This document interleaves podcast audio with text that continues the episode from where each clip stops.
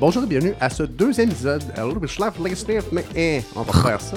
Alors, bonjour et bienvenue dans ce deuxième épisode de l'Assemblée Générale, un balado de la CSQ euh, en direct des studios de CKIA sur la rue Saint-Joseph à Québec. Cette semaine, on va se pencher sur le travail qui rend malade. En fait, est-ce que le travail est obligé de nous rendre malade? Est-ce que le travail est source de maladie? Euh, C'était le cas à une certaine époque. Est-ce que ce sera encore le cas aujourd'hui? Euh, en voir euh, les euh, déboires de la CNSST et euh, les gens qui parlent de leur travail comme étant très, très, très, très dur et de plus en plus exigeant, on peut croire que oui. Alors, on va prendre le quorum pour l'Assemblée. Je suis avec Christopher Young Bonjour Félix. et Euh, Véronique Brouillette. Bonjour Félix et Christopher. Je suis et très Francis heureux. aussi. Oui, Francis aussi à la technique que j'allais oublier, euh, Francis. qui va se manifester par un effet sonore euh, de son cru, euh, probablement en lien avec ce dont on est en train de parler. Alors Francis, c'est quand tu veux. Donc, Donc, aujourd'hui, on va parler de plusieurs, euh, plusieurs euh, sujets euh, extrêmement intéressants en lien avec la santé et la sécurité au travail. Mais tout d'abord, la suite de l'histoire du syndicalisme telle que racontée par moi-même. Savoir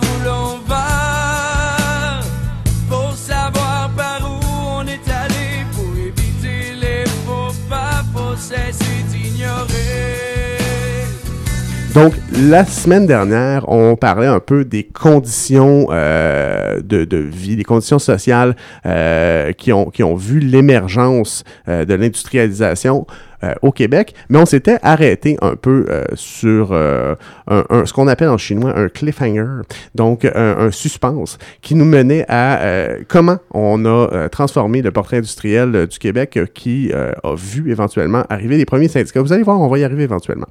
Donc, les premières manufactures au Québec ont été créées dans le domaine du bois en Outaouais. Donc, les navires britanniques, ils venaient par centaines chercher le bois que les rafmen descendaient le long du Saint-Laurent au péril de leur vie euh, avec des crochets, ils mettaient ça dans des cajots, puis ils partaient, c'est rapide.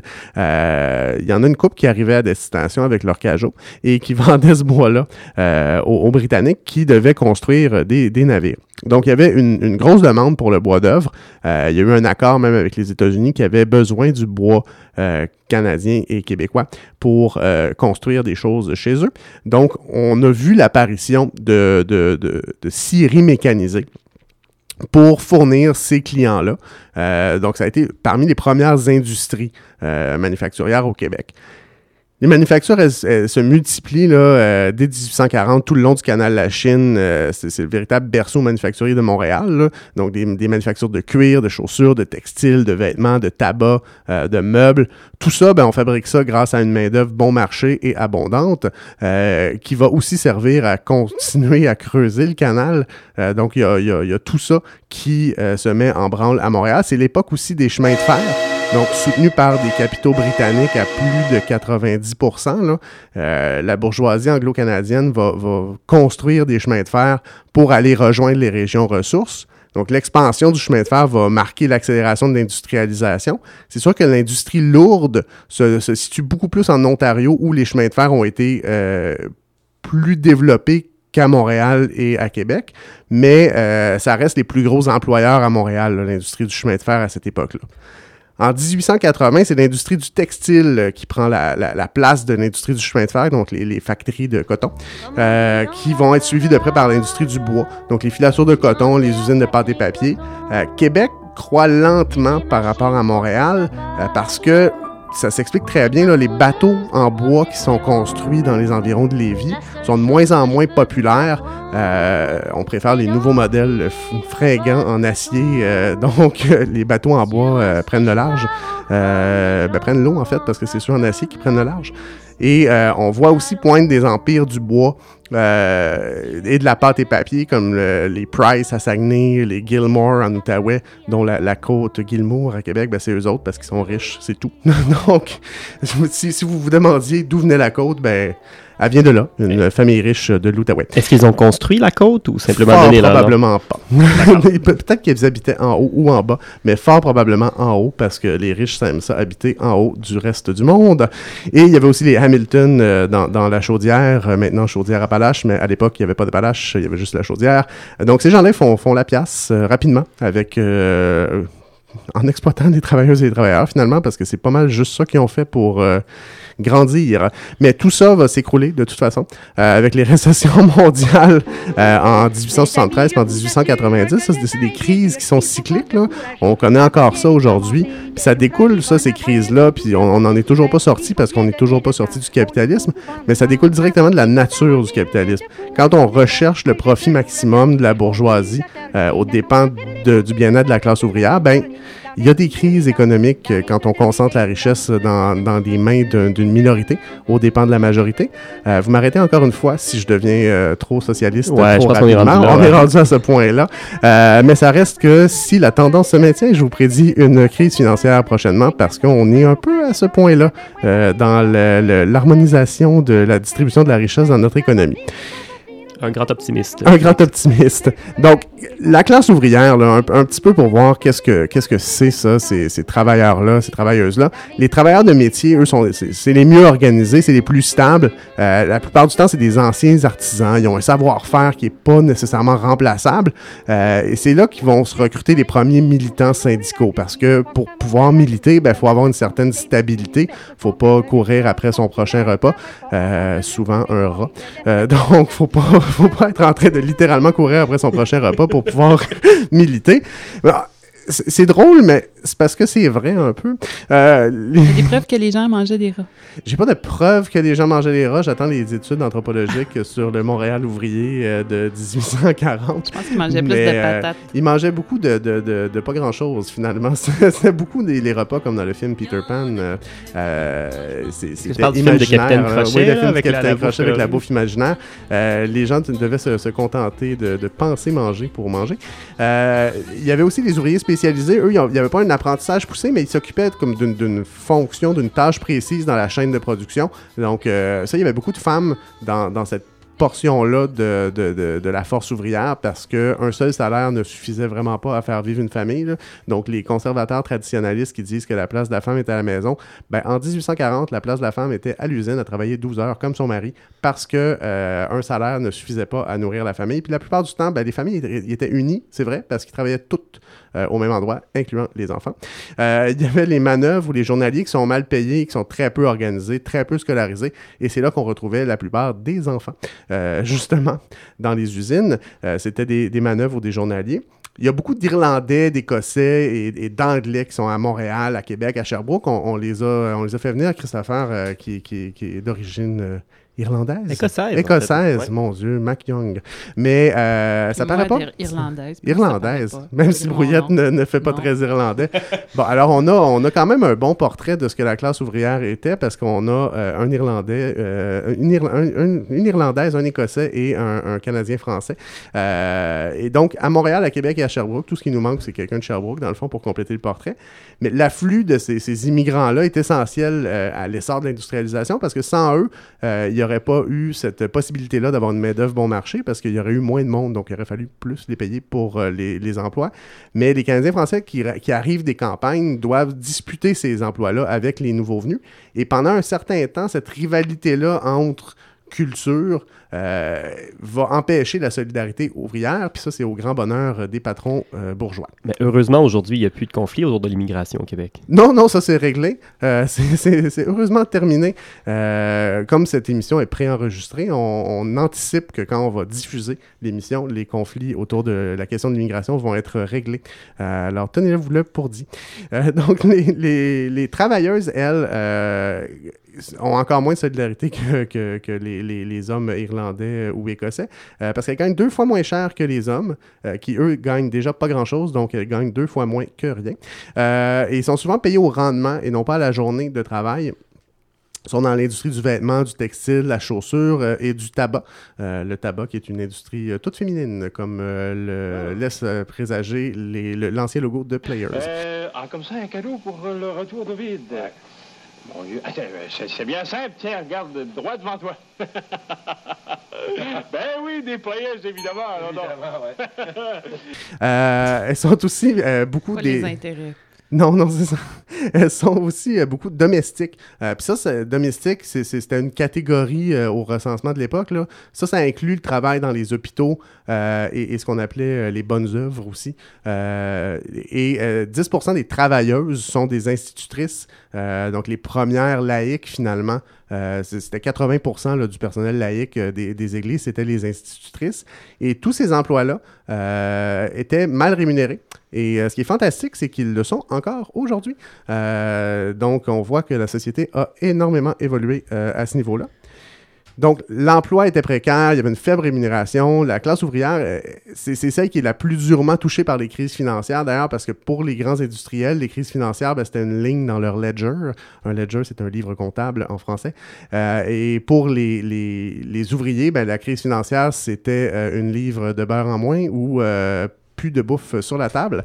Donc, Encore moins de rats. encore moins de rats à, à se mettre sous la dent. Euh, non, malheureusement, ça, il y a des rats, il y en a toujours dans les quartiers ouvriers. Il y a des quartiers ouvriers qui sont encore des quartiers ouvriers aujourd'hui. Je vous invite à les visiter. Euh, Sainte-Marie-Saint-Jacques à Montréal, Saint-Jean-Baptiste, euh, Hochelaga-Maisonneuve, La Chine, Saint-Henri. Et euh, à Québec, euh, là où on se trouve présentement, euh, là où il y a les studios de CKIA, Saint-Roch, euh, Saint-Jean et Saint-Sauveur des quartiers finalement qui étaient, euh, qui étaient où il n'y avait pas de service public, il n'y avait pas de service d'éducation, il n'y avait pas de service d'incendie, pas de police, pas d'aqueduc, pas d'égout et pas de connexion de gaz, euh, contrairement aux quartiers euh, des riches bourgeois capitalistes anglais. C'est encore un autre moment euh, où j'ai- atteint la ligne. hein. Donc, S'il fallait qu'on lève un drapeau à chaque fois. oui, c'est ça. Euh, les loyers ben, sont insalubres puis ils coûtent le tiers du salaire ouvrier moyen. Ça, c'est 6 à 12 dollars par semaine. Euh, puis même avec l'inflation, puis le dollar constant, je vous dis tout de suite, c'est pas beaucoup d'argent. Donc, c'est pour ça que ça prend plusieurs salaires pour joindre les deux bouts. Le taux de natalité est extrêmement élevé. Une chance parce que le taux de mortalité, lui, il est scandaleux. On avait le record des mortalités infantiles. Yay, un record. On était numéro un en quelque chose. Ouais, on même. était numéro un. Euh, il y avait un bébé sur trois qui mourait avant l'âge de six mois euh, en 1880. En 1900, on s'est drastiquement amélioré. Il n'y en avait plus qu'un sur quatre. Euh, progrès.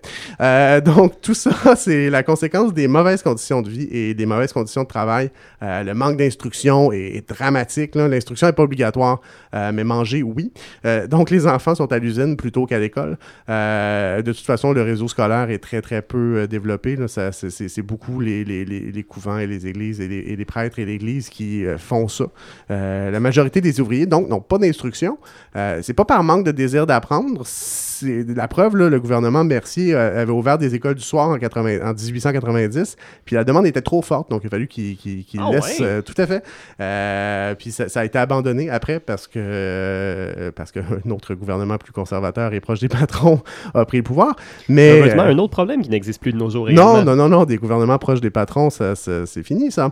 Euh, on vous rappelle que l'émission est préenregistrée. Donc, le gouvernement, euh, le mouvement ouvrier, en fait, c'est celui-là, c'est le mouvement ouvrier qui va faire de l'éducation publique, puis l'ensemble des services publics, euh, son cheval de bataille pour mettre fin au travail des enfants principalement. Parce que la meilleure façon de mettre fin au travail des enfants, c'est de rendre l'école obligatoire.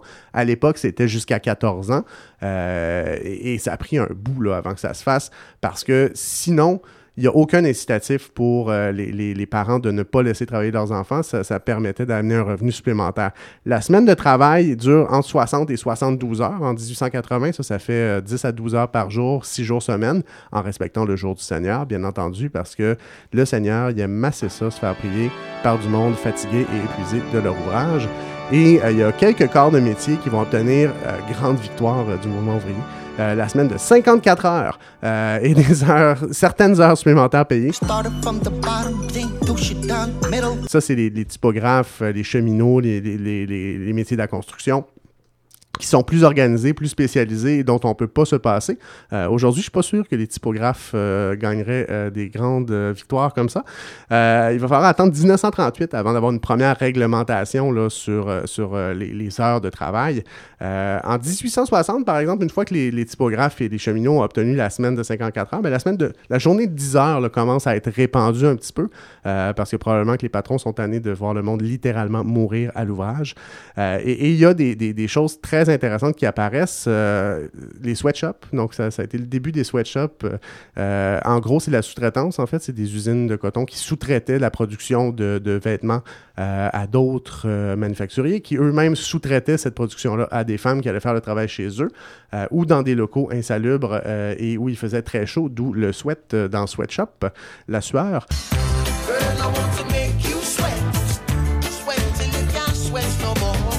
Euh, donc la sous-traitance, ça non plus, on n'en parle plus aujourd'hui, euh, c'est terminé.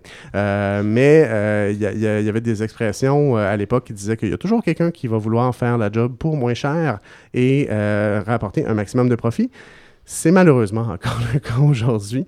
Euh, la, santé, sé- sé- sécurité au travail, elle était complètement inexistante. Les gens mouraient littéralement au travail. Il n'y avait aucune, euh, mesure euh, coercitive pour les, employeurs si jamais un de leurs employés se retrouvait dans une situation fâcheuse comme mourir. Mais c'est là, euh, en fait, euh, que, qu'est né le mouvement ouvrier avec des sociétés de secours mutuels. Euh, donc, les, les, les ouvriers se mettaient entre eux pour former une espèce de coopérative financière pour payer des indemnités euh, à leurs camarades qui tombaient littéralement euh, au combat. Euh, et et c'est cette solidarité-là qui a été l'étincelle qui a permis l'essor du mouvement ouvrier, dont on va parler à l'épisode suivant. Ça prend quand même deux épisodes de l'histoire du mouvement ouvrier pour arriver au mouvement ouvrier. Oui, il faut mettre le contexte. C'est extrêmement important.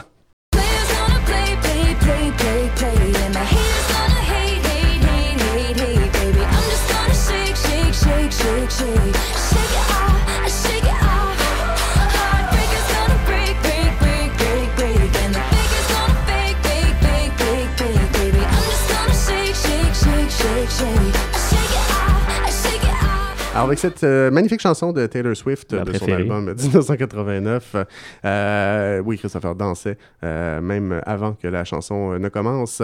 C'est comme un instinct, Taylor Swift. Euh, Christopher va nous parler de harcèlement psychologique et sexuel. Et là, il y a- vraiment là le lien. là. Donc, euh, shake it off euh, quand euh, les, les gens euh, nous harcèlent. C'est- ténu, mais je cherchais une excuse pour euh, placer cette chanson-là que je trouve euh, qui met toujours un sourire euh, dans le visage. Écoute, euh, j'a- j'apprécie d'être présenté avec euh, la, grande Taylor, euh, même si Shake It Off est sans doute le pire conseil qu'on pourrait donner à quelqu'un qui vit du harcèlement psychologique en milieu de travail. Donc, écoutez, on parle de, est-ce que le travail rend malade? Ben, une chose qui peut rendre malade très facilement, c'est justement le harcèlement psychologique, sur lequel je vais focuser un peu plus. Ça comprend le harcèlement sexuel, mais tout harcèlement psychologique n'est pas sexuel, tandis que tout harcèlement sexuel est nécessairement partie prenante du harcèlement psychologique. Ça a fait les manchettes cet été. C'est pour ceux qui ont la mémoire courte, j'ai un petit extrait histoire de vous remettre dans le bain de lorsque le harcèlement psychologique a mis fin à la carrière politique de deux prostituées.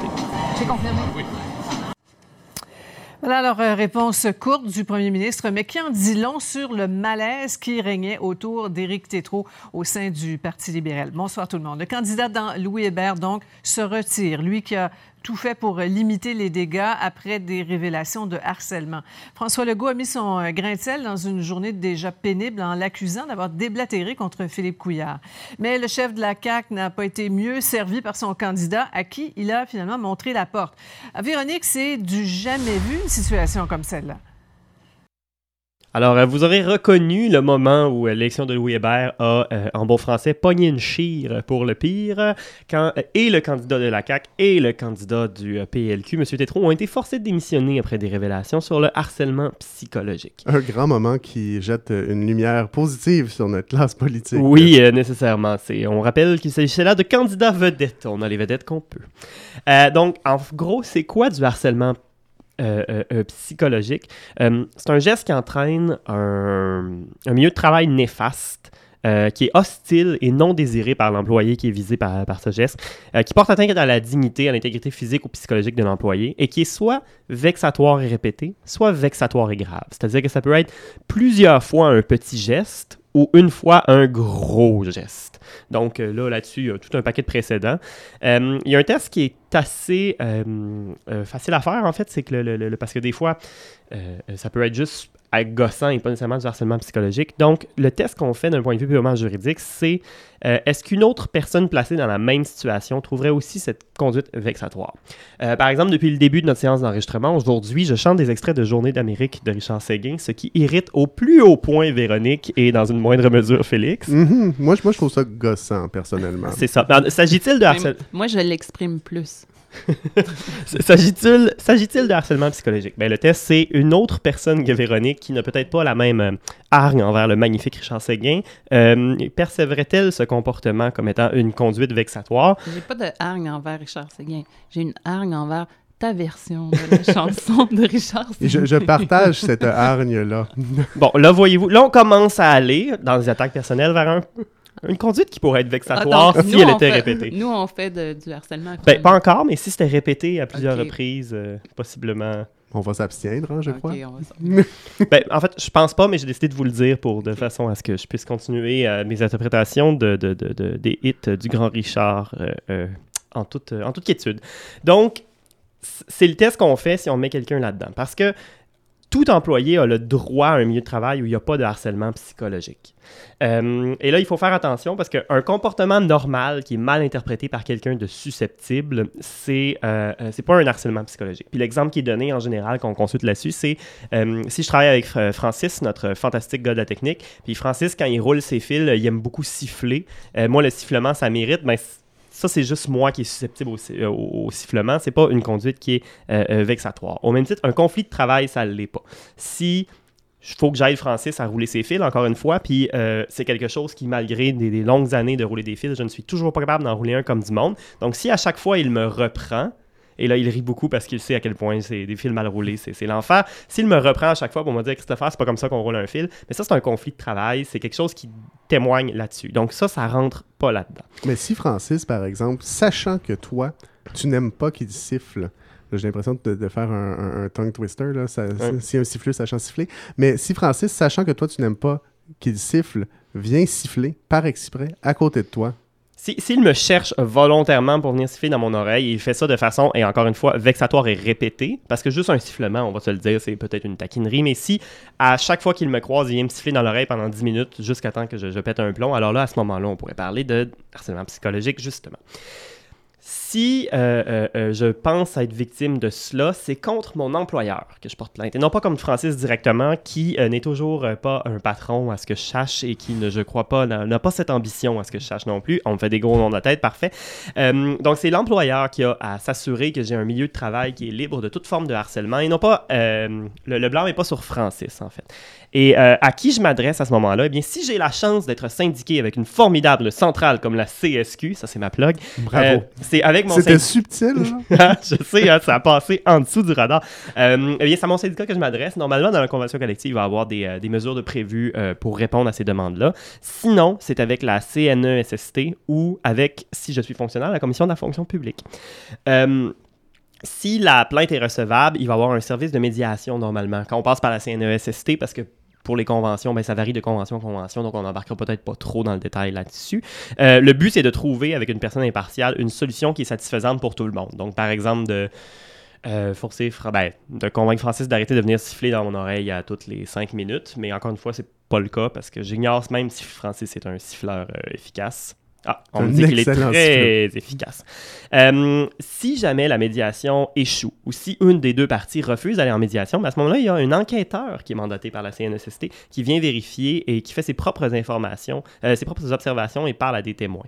Euh, donc, le, le- le- le- le tribunal peut arriver à tout un paquet de, de conclusions, en fait, pour forcer l'employeur à mettre en place une mesure qui ferait en sorte que moi, en tant que, que- que jeune employé, je n'ai pas à vivre de harcèlement psychologique ou de harcèlement sexuel au travail.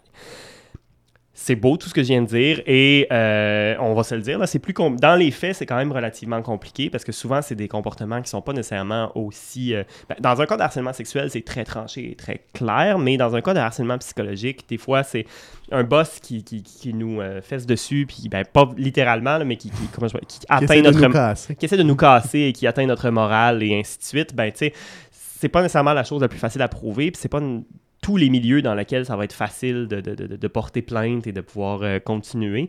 Euh, mais une fois que ça c'est dit, il y a un encore plus gros trou, et c'est le trou du fédéral. Parce que euh, tout ce qui est harcèlement psychologique, en fait, c'est une loi qui a été adoptée par l'Assemblée nationale en 2002, si je ne m'abuse, parce que j'ai oublié d'écrire l'année sur ma feuille. Mais ça s'applique aux entreprises de juridiction provinciale. Au niveau fédéral, ce n'est pas cette loi-là qui s'applique. C'est un peu la même chose que pour... euh, euh, la loi 101 en milieu de travail, c'est un peu la même chose. C'est pour les entreprises qui sont de juridiction provinciale. Tout ce qui est fédéral, c'est un peu le- le- un, un- un- un champ libre de, Donc, les de- entreprises de télécommunications, les ports, Les euh, banques, les, les- euh, les ponts de, de juridiction fédérale. Exactement. Euh, donc, euh, au niveau canadien, il y a des règlements, certes, en matière de harcèlement sexuel, mais au niveau du harcèlement psychologique, c'est beaucoup plus faible, la législation fédérale. Donc, aussi absurde cela puisse-t-il paraître, dans la, la- la beauté de notre système constitutionnel, si je travaille dans une banque à charte, et que mon ami Félix travaille euh, dans une école, euh, il est euh, beaucoup plus protégé au niveau du harcèlement psychologique que je peux l'être. Il y a beaucoup plus de recours de son côté que je peux avoir pour un comportement qui pourrait être exactement le même de la part du patron. Donc ça, c'est quelque chose qui, qui pourrait être corrigé. Maintenant, est-ce que ça veut dire que tous les harceleurs psychologiques vont aller travailler dans des banques pour être capables de s'en, de s'en tirer? Je- Avoir l'industrie bancaire, des fois, on, on se pose la question. Ben oui, mais écoutez, rendu là, ça, ça nous prendrait des études, des, euh, je ne les ai point euh, mais on peut faire des suppositions euh, euh, tout de même. Euh, donc c'est mon petit aperçu du harcèlement psychologique. Ben, je pense que ce qui est intéressant dans, dans- dans- dans ton exposé, tu l'as dit au, au départ, si on a la chance d'être syndiqué, euh, bien sûr, avec une centrale aussi extraordinaire que, que la CSQ, CSQ. tant qu'à plugger, on plug. Euh, mais quand on a la chance d'être syndiqué, effectivement, on est extrêmement plus protégé que quand on ne l'est pas, parce que même si on a toutes ces belles lois-là qui nous protègent, euh, c'est quand même difficile d'entreprendre cette démarche-là. Puis je pense qu'il y a des scandales à répétition qui, qui nous l'ont prouvé cet, été, cet, cet automne avec le, le- le mot-clic euh, moi aussi, euh, qui était dans ce cas-ci du harcèlement sexuel, euh, mais qui avait aussi euh, des, des- des- des connotations euh, de, de harcèlement psychologique. Si on prend le cas Salvaille, par Oui. exemple, ben, c'est quelqu'un qui un avait excellent exemple. en fait. énormément de pouvoir dans l'industrie et, et les gens, malgré le fait qu'ils avaient des droits, ne les ont pas exercés. Puis même au niveau de... de, de, de- de- Ben oui, effectivement, quand même... Un syndicat, en fait, c'est des gens qui sont de ton côté à la base pour te défendre dans une situation comme ça. Euh, au niveau de la CNESST, je veux vraiment pas remettre en question le, travail qu'ils peuvent faire ou quoi que ce soit, mais euh, comment je pourrais dire, c'est pas une organisation qui est construite d'abord et avant tout pour être du côté des travailleurs et les défendre euh, envers et contre tous. Donc, euh, il y a des. Puis, comme toute autre organisation gouvernementale aussi, ben, c'est évident que si vous avez déjà essayé d'appeler pour vos impôts, quoi que ce soit, vous savez qu'il y a des délais qui sont importants. Il y a des, c'est des gens qui sont surchargés, qui ont beaucoup trop de dossiers. Euh, donc, euh, c'est, disons que on n'a pas nécessairement sur papier, la loi met beaucoup d'armes du côté du travailleur qui pourrait vivre du harcèlement psychologique, mais quand on arrive dans les faits, c'est beaucoup plus compliqué, beaucoup plus difficile. Euh, surtout, comme tu l'as dit, dans une petite industrie ou dans un, milieu qui est très fermé, ou même ben, le milieu d'industrie culturelle, c'est petit, ou même dans, une petite ville, si, si vous vivez du harcèlement psychologique, vous avez un, bon emploi à la mairie de, de je sais pas moi, de Port-Daniel, mais il n'y a pas nécessairement 50 autres jobs euh, dans, dans votre ville, il n'y a pas nécessairement Vous êtes probablement le seul employé de la mairie de Port-Daniel. sans doute, sans doute, mais en fait, c'est un exemple pour dire que plus le milieu est petit, plus ces, ces règlements-là sont compliqués là, à Ouais, mettre en puis, place. euh, je, je sais que j'ai déjà entendu parler d'expériences particulièrement difficiles dans le nord du Québec, où c'est des petites communautés de rien. Puis il y avait des cas euh, même plus graves que d'harcèlement sexuel, mais euh, c'était le, le shérif ou le, en tout cas, c'était le, le cousin de l'un, de l'autre. Tu sais, les, les gens se Ouais. connaissent entre eux aussi. Là, fait que ça, ça, ça complique Ah, les c'est sûr choses que aussi. c'est difficile d'aller porter plainte au cousin de, de- Ben de son agresseur. hein. Voilà. Un, un exemple qui n'est pas exactement du harcèlement psychologique de ça, c'est le, le- ça avait pas mal fait les manchettes. C'était une municipalité, je me souviens plus du nom, je pense que c'est sur la base Côte-Nord, où le, le- maire de la municipalité avait été accusé d'agression sexuelle puis condamné pour agression sexuelle contre une des employées.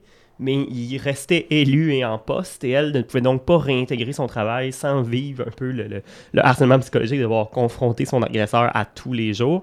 Et, ben, écoutez, c'est ça. C'est un petit milieu, il n'y avait pas de façon de, La loi prévoyait pas comment expulser un élu à ce moment-là pour agression sexuelle. Elle, il n'y avait pas vraiment de façon de la réintégrer sans qu'elle croise. Donc, on se retrouve avec des situations qui peuvent quand même être très problématiques. Ben, ça fait un, peu le, le- le tour sur cette question-là. Si vous avez des, des- des histoires à nous raconter là-dessus, si vous avez des questions euh, concernant le harcèlement psychologique, le harcèlement sexuel, n'hésitez pas à nous écrire à assemblée-générale@lacsq.org ou contactez-nous sur Facebook, euh, facebook.com la CSQ. Ça va nous faire plaisir de vous lire et euh, de vous répondre si vous avez des questions euh, particulières. On peut essayer de, de- de vous accompagner un peu dans, dans vos démarches. I just woke up avec la vie dont j'ai rêvé. Just woke up avec la vie dont j'ai rêvé. I said I just woke up avec la vie dont j'ai rêvé. Roule pas Alors, on est avec Aurélie Lanto, qui est euh, auteure, chroniqueuse, euh, un paquet d'autres choses aussi dans la vie, parce que ça ne se résume pas au travail, la vie, et c'est c'est justement de ça qu'on va parler. Aurélie, bonjour. Bonjour. Tu as écrit un texte dans Urbania euh, qui euh, disait « Je ne sais pas quand je vais vivre ». Et je pense qu'il y a plusieurs travailleuses, plusieurs travailleurs euh, qui, qui nous écoutent, ou pas, parce que c'est un nouveau podcast, qu'on a peut-être juste trois auditeurs. Euh, en tout cas, moi, je vais le réécouter. Donc, euh, moi, je me pose la question, quand est-ce qu'on va vivre? Quelle est la place du travail, en fait, dans nos vies? Est-ce que ça, ça prend trop de place? Est-ce que c'est malsain, tout ça? C'est une place qui est grandissante, je crois.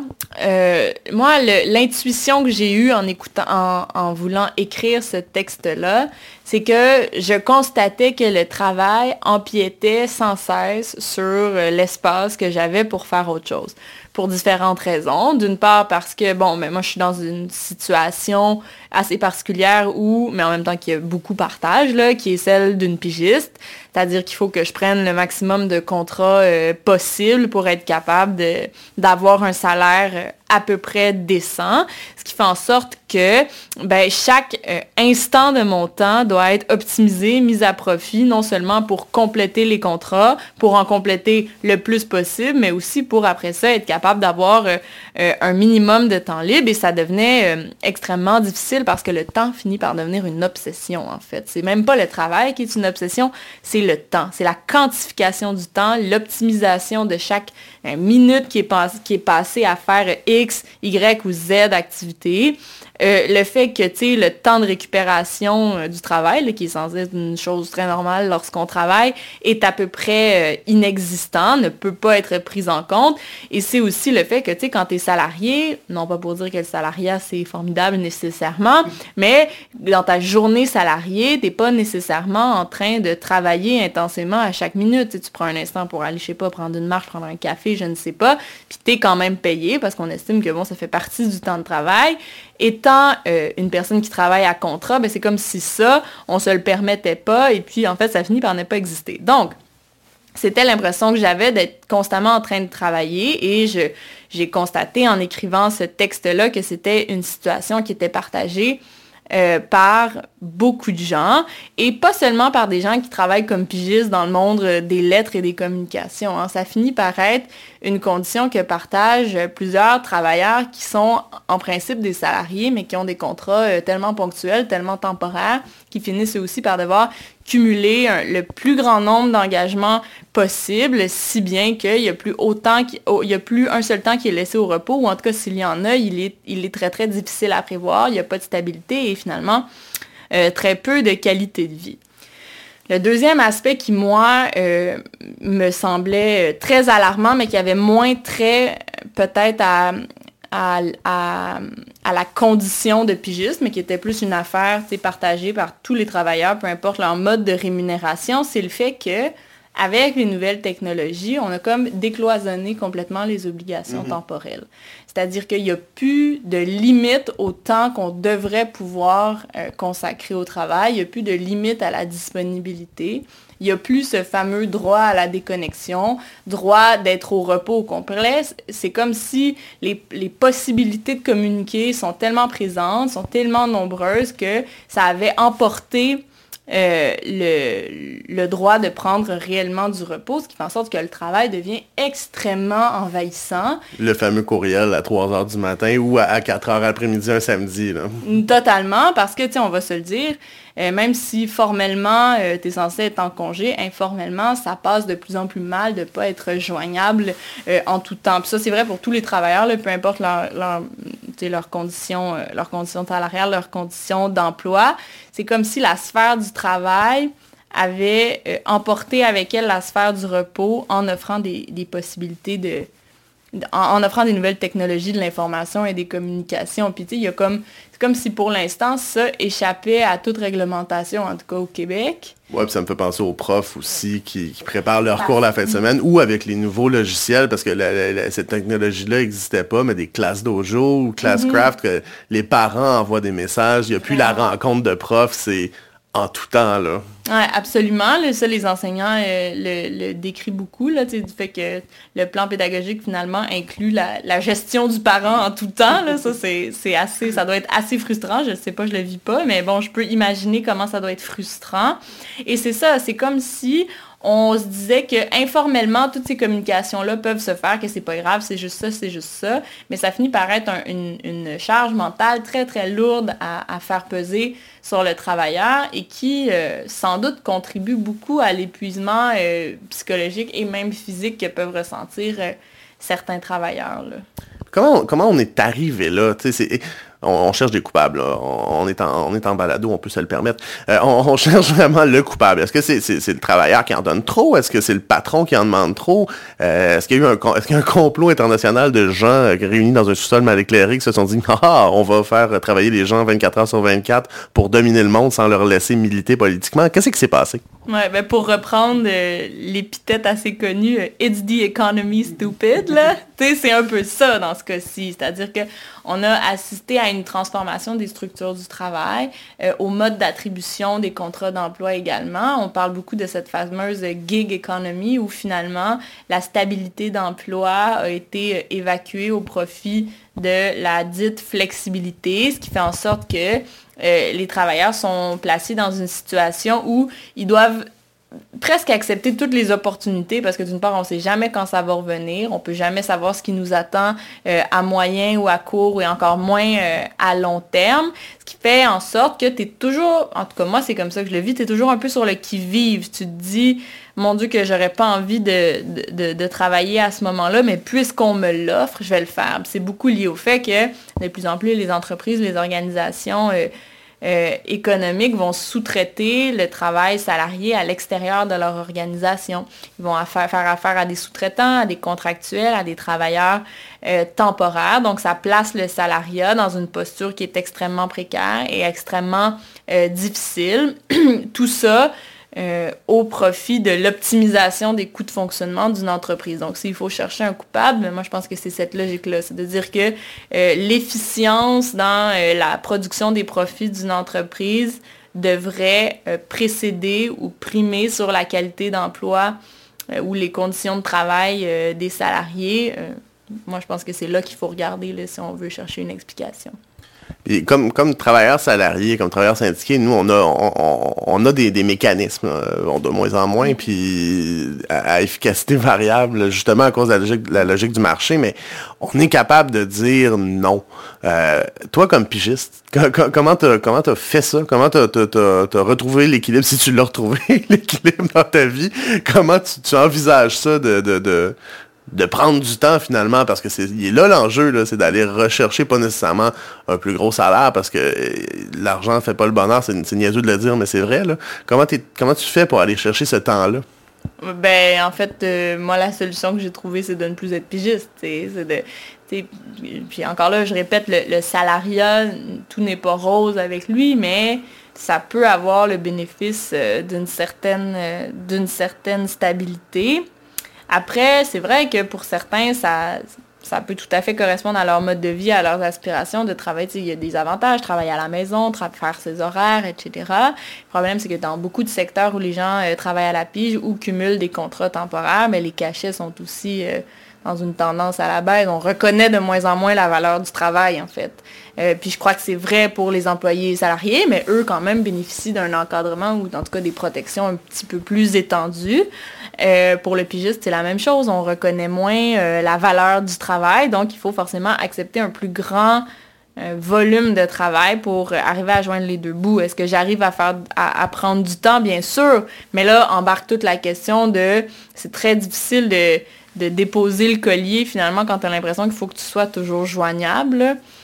Sinon, ça peut être coûteux en, en temps et même en opportunité. Donc, euh, je sais pas, moi, je trouve pas que c'est un rythme de vie qui est euh, très viable, à moins d'être très bon pour mettre ses limites, puis d'avoir aussi des, des contrats euh, successifs euh, un peu assurés, là, qui sont suffisamment rémunérateurs.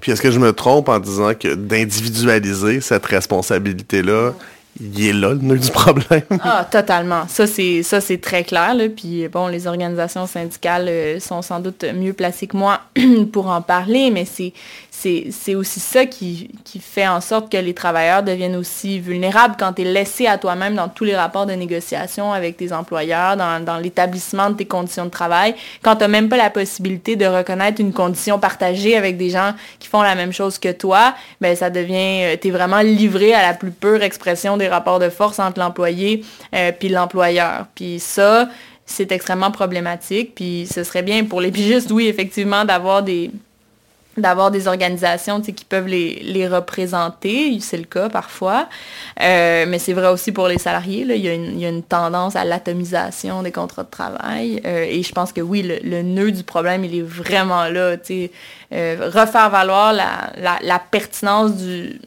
du, ben, des, des rapports collectifs de travail, je crois que c'est une entreprise à laquelle on doit vraiment euh, s'atteler. Ben, merci beaucoup, Aurélie. Ben, merci à toi.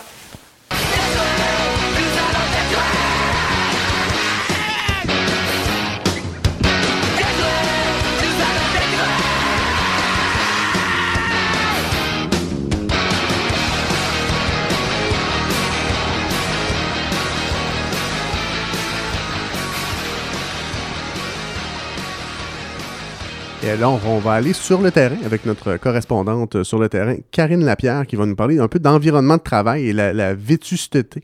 Euh, c'est un mot euh, qui est challengeant, ça. La vétusteté de nos écoles et de nos hôpitaux. Je suis avec Catherine Desjardins, qui est architecte à la CSDM, pour parler aujourd'hui de vétusté. Euh, Catherine, on en entend beaucoup parler dans les journaux en ce moment. Vétusté des établissements scolaires. C'est quoi la situation? Quand on parle de vétusté, de quoi on parle? Euh, en fait, c'est de, de savoir que le, le parc immobilier de la CSDM est quand même relativement âgé. L'âge moyen des bâtiments est de au-dessus de 65 ans. Et tout ce qui est vétusté, c'est qu'est-ce qui, qui ne fonctionne plus, qui est plus aux normes ou qui doit être réparé ou remplacé. Je pense que la CSDM n'est pas tout seul dans sa situation. Ah non, c'est vraiment... euh, toutes les commissions scolaires ont le, le même problème à différents degrés, dépendamment de l'âge des bâtiments. Et puis, ça découle beaucoup d'un manque d'entretien qu'il y a eu. euh, c'est des choix de, de sociétés qui ont été faits de ne pas mettre d'argent pour entretenir les bâtiments, mais on voit ça dans les hôpitaux, on voit ça dans les autoroutes. Alors, c'est pas juste la CSDM qui a le problème. Donc aujourd'hui, on est un peu rattrapé par nos décisions du passé. Exactement, on est en, en gros déficit de rattrape de maintien à faire. Et, et quand on parle de vétusté, euh, à quel problème on peut faire face? Euh, ben, en fait, on a vu beaucoup les cas extrêmes euh, qui ont été beaucoup médiatisés des, des écoles où il y avait des problèmes de moisissure. Ça, c'est La moisissure, ça se développe comment en fait? Ben, en fait, c'est lié avec des infiltrations d'eau qui ont eu lieu sur plusieurs années, que là, ça a touché les matières poreuses comme le bois et que là, il y a des champignons qui se sont formés là-dedans. Euh, c'est pas les champignons qui attaquent, c'est que quand ils se décomposent, ça fait des composés organiques volatiles. C'est ça qui, que- auquel les gens réagissent. Et à part moisissure, on voit quelle autre sorte de problème?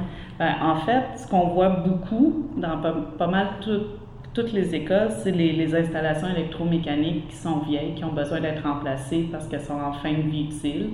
Les, entrées électriques sont plus euh, souvent sont à la limite avec les, ordinateurs qu'on a mis dans les écoles. Les, entrées électriques suffisent plus à la tâche qu'on leur demande maintenant. On voit beaucoup les, ben, les installations sanitaires qui ont besoin d'être remplacées. Les toilettes des élèves, des fois, c'est pas beau à voir. Euh, c'est aussi ce qui est l'enveloppe du bâtiment qu'on veut s'assurer d'étanchéiser pour pas qu'il y ait de, de problèmes d'infiltration d'eau ou de condensation. Euh, c'est pas mal, on est dans, dans la base du bâtiment pour vraiment s'assurer d'avoir un bâtiment sain. On a entendu parler d'endroits aussi qui avaient eu des problèmes avec euh, l'amiante. Quand on parle de problème avec l'amiante, on parle de quoi? Ben, en fait, euh, l'amiante, il y en a dans pas mal tous les bâtiments qui ont été faits avant 1985. Alors, euh, c'est pas juste la CSDM qui a de l'amiante, et tout le monde en a, probablement même chez les gens. Parce que c'est un, c'est un bon matériau avant qu'on découvre que ça rendait le monde malade. Euh, c'est souvent des problèmes qui sont liés avec l'amiante. Si on ne sait pas où l'amiante est, des fois, ça peut être ça peut compliquer des travaux qui sont en cours. Ou, euh, mais là, maintenant, on a caractérisé toutes les écoles, on sait où, où l'amiante se trouve, puis on fait faire des investigations supplémentaires aussi pour être certain. Et dans les médias, avec la vétusté, de problèmes de santé qui étaient occasionnés chez le personnel, chez les élèves, de quoi on parle quand on parle de ces problèmes-là? Mais ce qu'on a remarqué beaucoup, euh, c'est que les, les, gens, comme je disais tantôt, ils réagissent aux composés organiques volatiles. Et puis, euh, ils vont savoir des, symptômes qui ressemblent à des symptômes d'allergie, le nez qui coule, les yeux qui piquent. Il y en a qui font de l'asthme, qui ont besoin de pompe. Euh, il y en a aussi qui vont avoir des mal de tête, qui vont avoir de la fatigue. Il y en a qui vont être plus malades que d'autres aussi. On se rend compte surtout de ces problèmes-là chez le personnel, chez les élèves, chez les deux? Chez les deux, en fait, c'est peut-être plus facile pour nous de, de, poser les questions au personnel, mais souvent, euh, c'est le personnel qui sonne l'alarme, que quand il y a quelqu'un de malade dans une école, la personne va faire un signalement, puis c'est là qu'on commence à intervenir. Est-ce que la santé publique est, un, qui, qui est impliquée dans le processus? Oui, oui, souvent la santé publique va nous aider là-dessus avec euh, les, les, questionnaires à passer. Va, on a beaucoup de collaboration de la santé publique. Et, et donc, euh, maintenant qu'on connaît la problématique de vétusté à la CSDM, euh, comment on fait là, pour l'avenir? Comment on fait? Quelles sont les solutions là, qui sont mises de l'avant? Euh, ben, il y a beaucoup de choses qui ont été mises en place. Euh, il, y a, il, y a, du financement aussi qui est arrivé récemment dans les dix dernières années. Fait que ça, c'est sûr que ça aide énormément. Euh, on fait beaucoup plus d'inspections préventives maintenant pour essayer de, déceler les problèmes, de prioriser aussi les interventions à faire. Il y a, énormément de projets en maintien d'actifs euh, au niveau des enveloppes du bâtiment, des toitures, des fondations, des nouvelles fenêtres, des, de réparer les murs. Euh, c'est sûr que c'est difficile parce que on, de faire des travaux pendant que l'école est occupée ou sinon l'été c'est quand même court. que ça, ça nous pose des défis, mais on, pense qu'on en fait quand même pas mal. On, on sait que le déficit d'entretien, les enveloppes qui sont destinées à ça viennent un peu en compétition avec les enveloppes qui, pour construire des nouvelles écoles parce qu'on sait que, surtout à la CSDM, qu'il y a une augmentation de clientèle qui est quand même importante. Est-ce que les sommes qui sont mises là, sur le plancher sont, sont suffisantes? Euh, ben, en fait, en, en maintien d'actifs, je pense que Mme Arelle Bourdon, elle a fait des sorties disant que c'était pas suffisant en ce moment. Euh, les, ce qui est des fois difficile, c'est qu'on ne peut pas tout faire dans une école parce qu'il faut continuer de scolariser les élèves. Euh, fait que des fois, on fait un agrandissement, puis c'est un peu triste de ne pas être capable de euh, faire des travaux à, à, assez à notre goût dans l'existant aussi. Puis j'imagine que sortir les élèves d'une école pour faire les travaux, c'est la dernière solution qu'on envisage. Ben, des fois, c'est la, des fois, c'est la chose à faire. Ce qui est difficile en ce moment, c'est que toutes les écoles sont pleines. Fait qu'on n'a pas vraiment de lieu alternatif. Ça, ça nous pose un, un beau casse-tête. Mais comment vous voyez l'avenir finalement à, à la CSDM pour les bâtiments? Ah, je suis assez optimiste. Je pense qu'on met beaucoup de choses en place pour que ça arrive plus. Là, c'est sûr qu'à un moment donné, il faut que ça, ça vienne du gouvernement du Québec de continuer d'allouer de, des fonds ou pas. J'espère qu'on ne fera pas les mêmes erreurs que ce qui a été fait dans le passé. Mais ce que je vois, c'est qu'il y a beaucoup de choses qui sont mises en place pour qu'on fasse un entretien diligent dans l'avenir.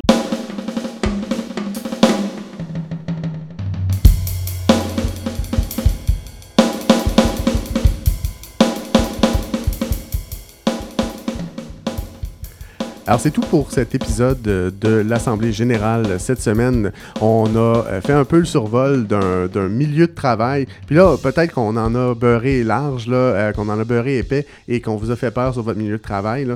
C'est vrai que le travail peut nous rendre malades, mais dans la grande majorité des cas, euh, on en sort relativement indemne et on peut même se rendre à la retraite dans certains cas. Euh, donc, je, remercie quand même euh, les, collaborateurs et, et, les invités qui étaient avec nous, donc Christopher, Véronique, Francis à la technique. Euh, vous autres, là, le travail vous rend-tu malade?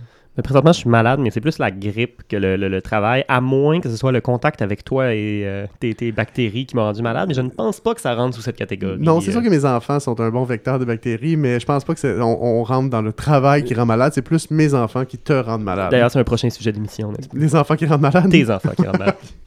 Et toi, Véronique, te sens-tu malade? Non, pas du tout. J'ai ma bouteille de Purel pour me protéger de vos microbes, alors ça va bien de ce côté. Ce qui me permet de faire un lien douteux avec la prévention essentielle dans les milieux de travail. Si vous voulez en apprendre un peu plus sur, sur la santé et la sécurité au travail, vous pouvez visiter un super beau dossier. Et là, je fais une autre plug, mais c'est parce que c'est Ah vraiment un super beau dossier euh, qui a été préparé par la CSQ. Donc, la csq.org barre oblique SST pour santé et sécurité au travail.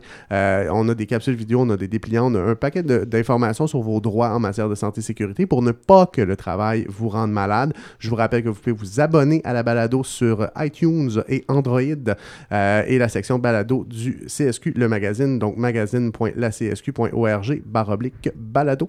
Et vous pouvez nous écrire en tout temps à l'Assemblée générale lacsq.org. Oubliez le C'est juste Assemblée générale at lacsq.org. Donc, euh, écrivez-nous si vous avez des questions, si vous avez des suggestions de, de- de sujets, d'invités. Euh, on est très preneurs de tout ça parce que cette émission-là ne fonctionnerait pas sans vous, nos deux ou trois auditeurs. Merci beaucoup et à la semaine prochaine.